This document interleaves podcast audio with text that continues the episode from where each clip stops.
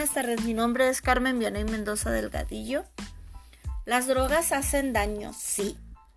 las neuronas se comunican a través de uniones donde se libera una serie de sustancias que ejercen efectos diversos con nuestro organismo. Las drogas se hacen que se altere la producción de sustancias, ya sea por exceso, exceso o por defecto.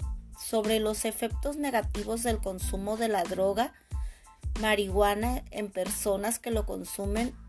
En primera, unos estudios hechos por especialistas en la materia del consumo de drogas, como ya había mencionado, que tiene efectos degenerativos del cuerpo y de la mente, alergamiento en los movimientos, así como pérdida del tiempo. Son adictivas.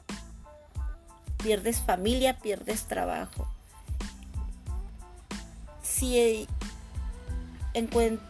si en estas se legalizaran, tendría que tener una buena reglamentación y supervisión, ya que comienzas con la marihuana, pero esta droga es la puerta del consumo de otras drogas, ya que por expertos del consumidor, al ver que ya no surte el efecto tenía antes más eufóricos, demasiado adrenalina, es por donde el daño empieza. Muertes directas por sobredosis, familias y sociedad en conjunto. Entonces, las drogas pues en ningún momento son buenas.